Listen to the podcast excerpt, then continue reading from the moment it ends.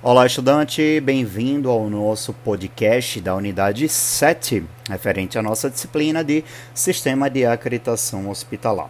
Aqui eu vou destacar para você a implementação da acreditação hospitalar. E aí, vamos nessa?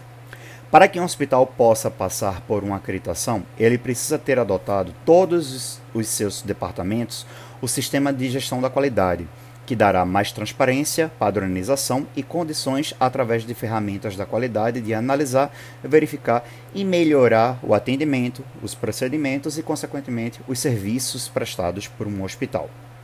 O hospital que já possui o sistema de qualidade total inserido em sua gestão terá grandes condições de passar também por uma acreditação hospitalar, já que as duas, a qualidade e a acreditação, irão atestar a qualidade das práticas e procedimentos dos serviços hospitalares. É importante destacar que um sistema de gestão da qualidade total deve ser implementado de acordo com cada tipo de hospital não podemos utilizar uma metodologia de qualidade total que foi implementada em uma indústria e tentar implementar o mesmo em um hospital. Isso não vai dar certo nunca, porque a indústria ela vai seguir uma metodologia de qualidade, enquanto que o hospital ele vai seguir uma outra metodologia completamente diferente, voltada para os seus serviços. O hospital que desejar passar por esse processo de acreditação hospitalar deverá se atentar às exigências estabelecidas uh, pelo Consórcio Brasileiro de Acreditação elas irão nortear o processo de implementação dentro do hospital, facilitando e padronizando assim todo o processo de acreditação.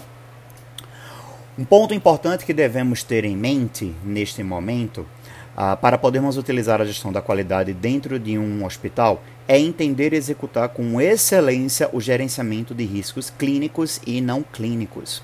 Conhecer os riscos inerentes a um hospital se torna extremamente importante para que o gestor possa ter um controle de todas as possíveis variáveis que venham a comprometer um processo de acreditação e, assim, consequentemente, causar algum tipo de dano ao paciente na prestação do serviço do hospital, e não é isso que a gente quer, não é verdade?